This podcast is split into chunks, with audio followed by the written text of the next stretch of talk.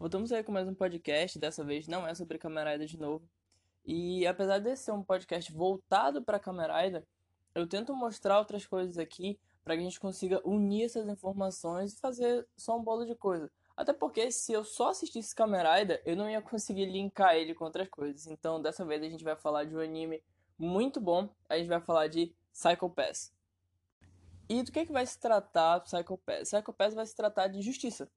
Esse é o conceito discutido em Psycho Pass. O anime ele se passa no futuro, onde tudo é controlado pelo sistema Sibyl. O anime também se passa no Japão. E esse sistema ele vai regir tudo. Ele vai guiar cada habitante para o trabalho ideal, para o parceiro ideal. Ele até mesmo regula o tipo de arte que pode ser divulgado ou não.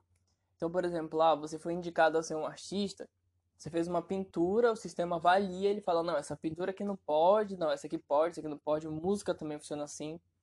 E para manter a ordem né, dentro do país, o sistema ele mede o coeficiente de criminalidade, no caso o Psychopath, de cada habitante. Então, caso o seu Psychopath seja alto, você é passível de ser encarcerado ou ainda executado, mesmo que você não tenha cometido nenhum crime. E alguns encarcerados podem voltar a conviver em sociedade se trabalharem com a polícia. A grande questão aqui é justamente essa do não cometer o crime. Então, a força policial e a sociedade são os investigadores, e quando eles estão procurando criminosos, eles usam uma arma chamada Eliminador. Eliminator. Em japonês fica maravilhoso. E essa arma ela vai medir o psychopath da pessoa para que ela tá apontada. E dependendo do nível do psychopath dessa pessoa, o eliminador ele pode paralisar ou eliminar o alvo em questão. O que acontece é que o seu psychopath se torna algo muito importante. Porque imagina que você simplesmente está muito estressado com alguma situação então o seu coeficiente de criminalidade ele vai subir, porque você está estressado ou ainda algum trauma, coisa do gênero. O que acontece na série é que essas pessoas com psychopaths alto, elas são consideradas criminosos latentes e elas são segregadas da sociedade. Então se você é uma criança e você tem esse psychopath alto, você já é colocado à parte dessa sociedade. Isso acontece a ponto de na série um cara que é um criminoso latente, ele não cometeu nenhum crime, ele só tem um psychopath alto ele ser segregado da própria família. A família acha ele uma vergonha. Então a gente consegue ver que nessa sociedade de psychopaths, tudo, tudo é baseado no seu coeficiente de criminalidade. E a grande questão aqui com esse coeficiente é a polícia. Porque quando você lida com criminosos, com criminosos durante muito tempo, você começa a ter que pensar e agir igual eles. Então, o seu psicopath vai acabar subindo. Para que isso não ocorra, além dos investigadores, existem os executores, os executores são aqueles encarcerados que são reintegrados à sociedade. Ele faz um trabalho sujo para que os investigadores possam manter o psychopath limpo. Então você pega alguém que já tem um psychopath sujo, bota ele para fazer as coisas ruins, entre aspas, e você, como investigador, você fica de boa, você só coordena as ações. Então, como eu falei, a gente pode ver que tudo é regido pelo sistema Síbio, e não só o Síbio, mas o Psychopath. A grande questão que fica é como isso afeta o conceito de justiça na sociedade. Como eu falei antes, os crimes não aconteceram ainda. Então, o que é justiça? Isso é retratado no filme Minority Report. Só que lá, diferentemente de Psychopath, ocorre uma previsão, né? Você consegue prever o futuro e você prende a pessoa no limiar do crime acontecer. Em Psychopath, não. Você prende a pessoa pelo estado físico dela. O sistema vai ler né, a condição mental, física daquela pessoa e vai dizer se ela é apta de ser presa ou não. Já dá para ver que tem muita falha nisso aí. Claro, é, o sistema pode ser super desenvolvido, pode ter isso ou aquilo, mas eventualmente vai falhar. Eventualmente, você vai, como acontece inclusive no primeiro episódio de Psycho Pass, o nível de criminalidade da vítima e do criminoso vai ser o mesmo. Porque imagina o seguinte, imagina que você foi feito de refém aí o cara, sei lá, abusou de ti, ou ainda te deixou numa situação de extremo estresse, o nível de criminalidade seu e o dele vão ser praticamente os mesmos. Porque você vai estar numa situação muito estressante. Então, isso é outra coisa que aquela sociedade também tem. Como eu disse no começo, se você simplesmente tem uma vida estressante, seu psicopata acabar subindo. Então, lá dentro, o próprio Síbio, ele te recomenda tomar cuidado, né? Ele te lança para psicólogos, ele te dá remédio para acalmar. Mas mesmo assim, eventualmente alguém inocente vai acabar sendo eliminado ou vai acabar sendo preso, que também acontece na série. Quando eu digo inocente, é uma pessoa que tá lá tranquila e, sei lá, foi encarcerado quando era criança. Não imagina a vida que essa pessoa vai ter, porque se você for encarcerado criança, você não vai saber outro estilo de vida, sabe? Mas bora falar agora das temporadas da série. Eu vou me limitar a falar aqui da primeira, da segunda temporada e do filme.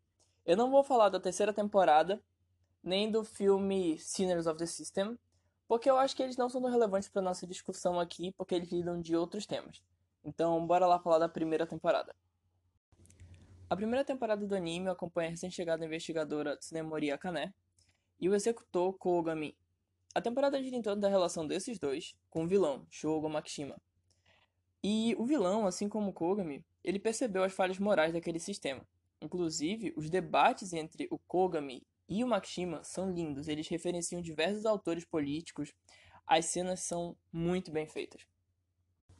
Mas o problema central da temporada é que mesmo em momentos de extrema violência, o Psychopath de Makishima se mantém limpo, Makishima passa a cometer diversos crimes visando desestabilizar o sistema, e ele chega a causar uma histeria coletiva, onde, devido ao estresse da situação, os habitantes limpos, entre aspas, começaram a agredir os criminosos, comprovando que ninguém é limpo de fato e tudo depende das condições às quais aquelas pessoas foram expostas. O que o Makishima faz, ele dá um capacete para alguns criminosos, e esse capacete ele limpa, entre aspas, seu Psychopath. Ele copia o Psychopath do pessoal ao redor. Então essa galera começou a cometer diversos crimes, e quando a população percebeu que os criminosos eram de capacete, eles começaram a agredir todo mundo que usava capacete. Só que, se você agride alguém, seu psychopath aumenta. Então a polícia ela ficou muito sem reação. Porque você ia ter que prender quem estava de capacete. Mas e quem estava agredindo? Porque o psychopath deles, entre aspas, ia ser basicamente o mesmo. Como é que você lida com isso? É muito bacana que eles usam o termo, o termo infecção mental. Porque é exatamente o que acontece. Você estressa tanto a população que a população se torna criminosa. Essa foi uma jogada genial do Makishima.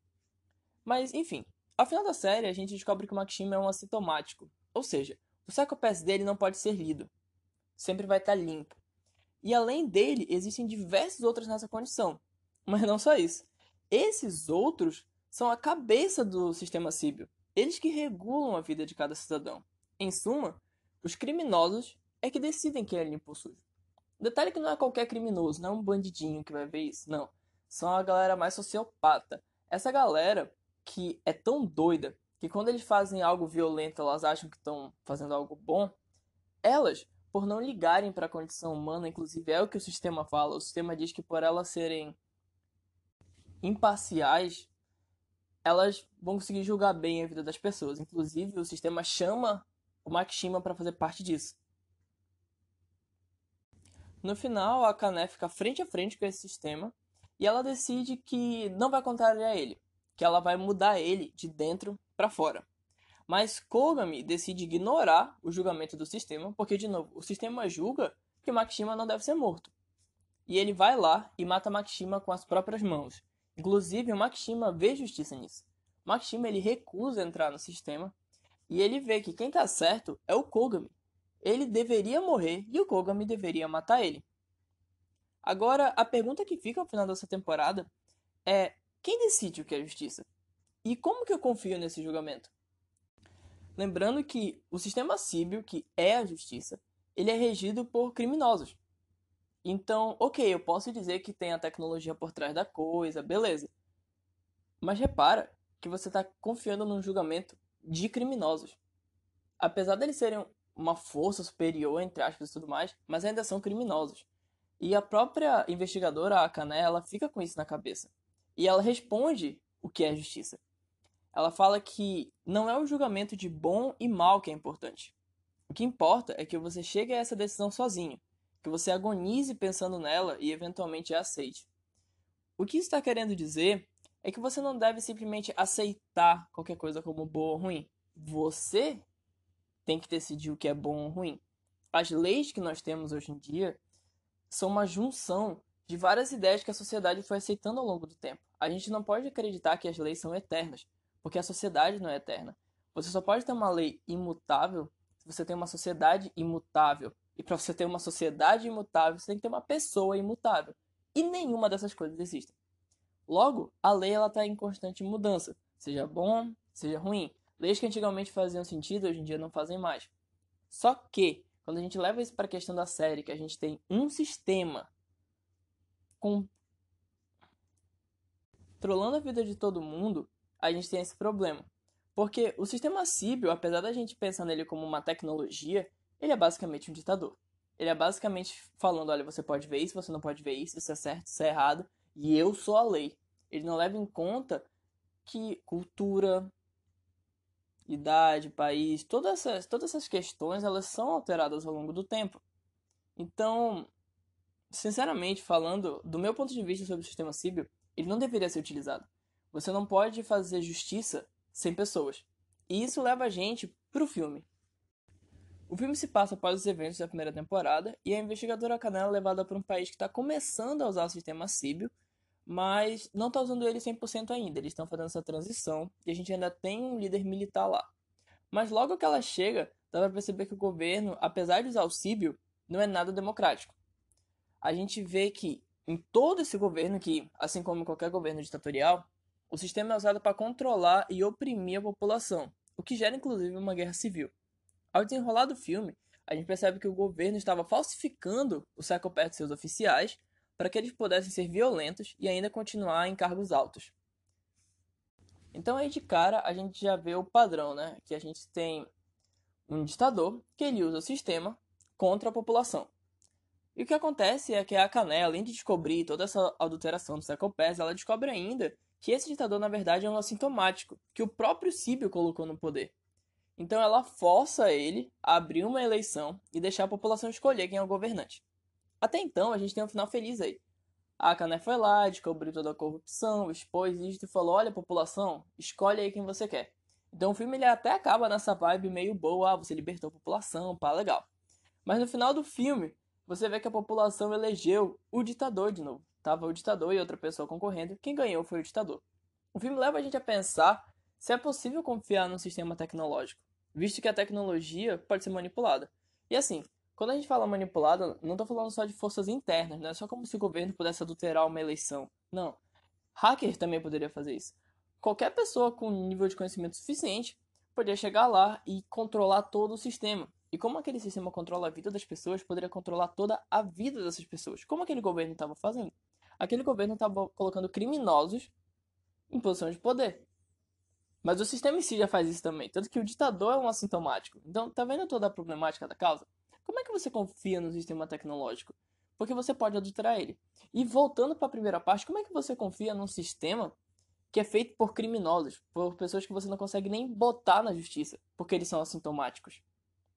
Então, a gente vê além disso que mesmo em frente que mesmo em frente à escolha de liberdade, como aquela população teve escolha de falar não, não quero esse ditador, a gente acaba voltando a ser servo, a gente acaba voltando à servidão. Isso acontece por alguns motivos. Nietzsche fala sobre isso no livro dele, e em resumo ele fala que ser servo é muito mais fácil. Porque você não tem o trabalho de escolher as coisas que você tem que fazer, e não só isso, você não tem a responsabilidade dessas atitudes.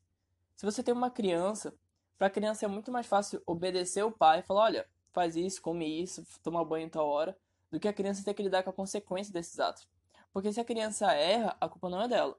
A culpa é dos pais, os pais que estão guiando ela. Isso é a mesma coisa se você só obedece alguém no seu serviço.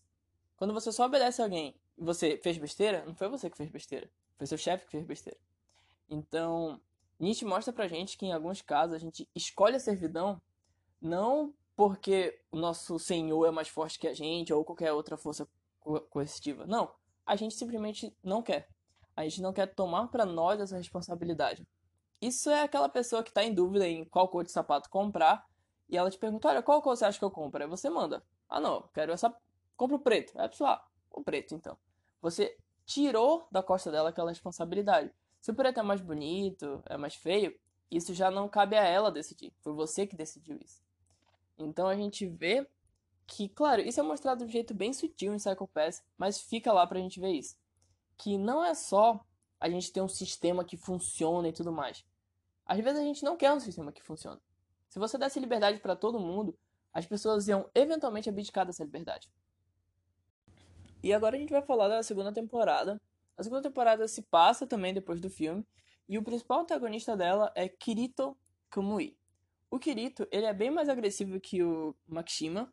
Ele mata mesmo a galera, ele vai para cima, ele faz as coisas com as próprias mãos. E a problemática aqui é que mesmo após cometer um crime, o eliminador não consegue ler o Psycho Pass. Repara que ele tem uma diferença aqui com o Makishima.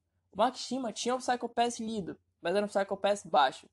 Vamos supor, um criminoso normal passa com um Psycho Pass entre 100 e 300. O Psycho Pass do Makishima era 20 chegava a ser zero. Agora, o Kirito simplesmente não consegue ser lido. O eliminador aponta para ele e fica, tá, e aí? É como se não tivesse nada lá. Tanto que ele fica conhecido como o Homem Invisível, porque não é possível ler o Psychopath dele, então tecnicamente ele nem existe de fato. É como se você estivesse tentando ler o Psychopath de um holograma. Então o Kirito sempre consegue escapar graças a essa, entre aspas, invisibilidade dele. E a cada cena do crime ele deixa uma mensagem. E essa mensagem é WC. Logo a gente descobre que a mensagem quer dizer What Color, remetendo à cor do Psycho Pass. Mas é a cor de quem? A cor dos habitantes? A cor dos investigadores? Não. O Kirito ele quer saber a própria cor, já que ele nunca pôde ter o Psycho Pass lido. E mais pra frente a gente descobre por que, que ele nunca pôde ter o Psycho Pass lido. Quando o Kirito era criança, ele saiu numa viagem de classe com os amigos da turma dele e ele acabou sofrendo um acidente. Todos sofreram um acidente. E para salvar a vida do Kirito, os médicos colocaram parte dos outros alunos nele. Então o Kirito é um grande Frankenstein. Ele é uma mente coletiva, ele não é um indivíduo. Ele é uma amálgama de todos esses alunos em um só. Por isso que o Psychopath dele não pode ser lido. Por quê? Se o Síbio aceitar julgar mentes coletivas, ele vai ter que julgar famílias, bairros, cidades, estados, países, todo, culturas. E isso vai gerar um genocídio. Por quê? Porque imagine você, você mora num bairro. Como eu falei, né, em toda essa sociedade o que importa é o psychopath. Você mora num bairro e você começa a ver que seu bairro está com o psychopath alto. O que, você quer fazer? Você quer tirar a pessoa que tem o psychopath alto. Isso acontece num episódio de Black Mirror, se eu não me engano, na terceira temporada, onde tudo é de acordo com a pontuação. Então você só consegue morar num bairro se, psycho... se a sua pontuação for acima de 5 estrelas, entendeu? E é a mesma coisa aqui. Isso ia começar a destruir a população. Você ia ver que, ah, não, olha esse bairro aqui, só tem gente com pés alto, bora nem passar lá perto. Não, mas eu quero que a minha cultura, que o meu povo tenha um pés bom, então eu vou perseguir aquele outro povo que está aqui dentro.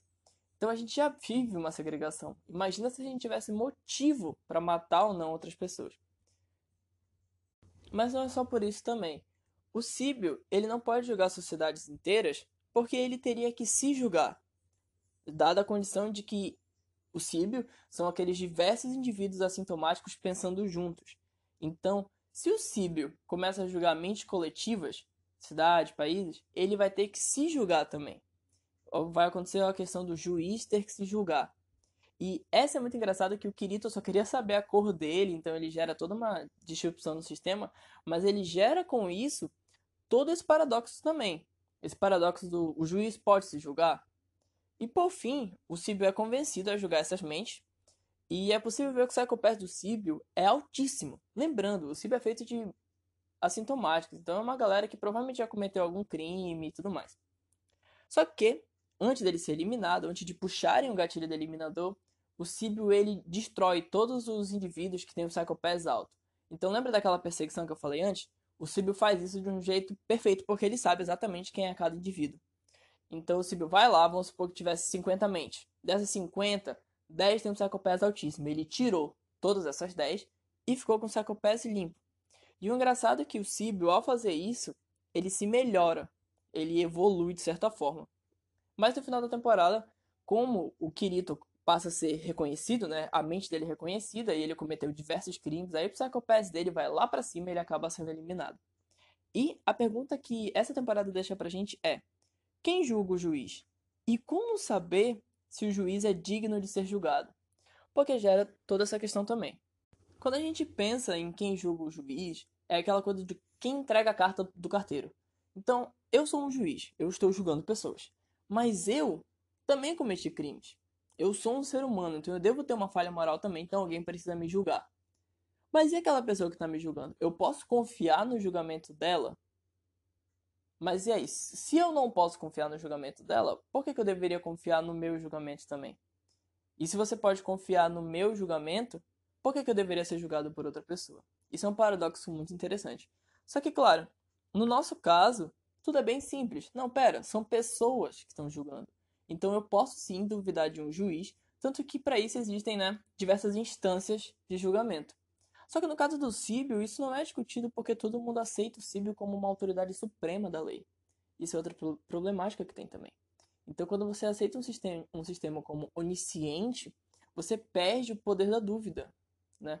Então, Psycho Pass vai falar de tudo isso. Psycho Pass, ele chega na nossa cara e ele vai falar coisas como o que é justiça, você está disposto a ser um servo, né, a ser um escravo, a alguém te controlar em prol de você ter uma vida boa, entre aspas. Então você aceita não ter controle da sua vida, se a sua vida for boa.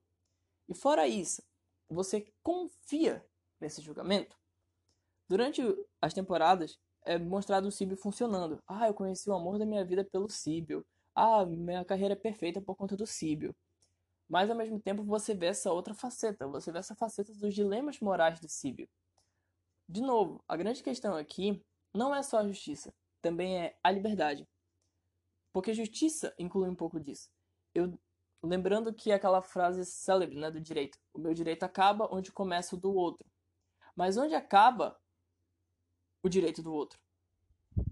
Essa é a pergunta. E essa frase também pode ser dita de outra forma. O meu direito acaba quando começa do outro, mas onde começa o meu direito? Essa é a pergunta. Onde começa o meu direito? Então, beleza, eu não posso fazer certas coisas porque tem o outro. Mas então, o que, que eu posso fazer, já que tem o outro? E claro, aí dentro a gente vai ter uma discussão muito mais extensa. Então, se você estuda psicologia, direito, ciências sociais, qualquer coisa desse gênero, assiste Psycho Pass. Psycho Pass é maravilhoso. Psycho Pass, se você só vê os autores que tem lá, ele fala muito de Max Weber, ele fala até de As Viagens de Gulliver. Se você só ler esses autores já vai ser uma maravilha. Eu admito que eu não li ainda porque, de novo, é uma obra muito extensa. Mas se você for atrás das referências de Psycho e ver as obras em que, em que ele se baseia, você também descobre um grande mundo. E é essa coisa que eu estou fazendo agora. Atualmente eu estou tentando ver as coisas de Psycho para que eu consiga entender um pouco mais. Então, se no meio desse caminho eu tiver alguma informação atualizada, eu faço outro podcast sobre isso. Mas então a gente vai ficando por aqui. Muito obrigado por ter escutado. Então, se você quiser discutir mais sobre isso, é só me procurar lá no Instagram, yan.oguino, ian.guino, ou no meu Twitter, k-a-y-n, underline, o-g-u-i-n-o, Cainho Guino. E é isso, a gente vai ficando por aqui. O próximo podcast ainda não, não tem tema definido, mas eu quero que seja de Camarada Rive, que não vou prometer porque eu sou horrível com tudo isso aí. Mas é isso, muito obrigado de novo por ter escutado até aqui. Até a próxima.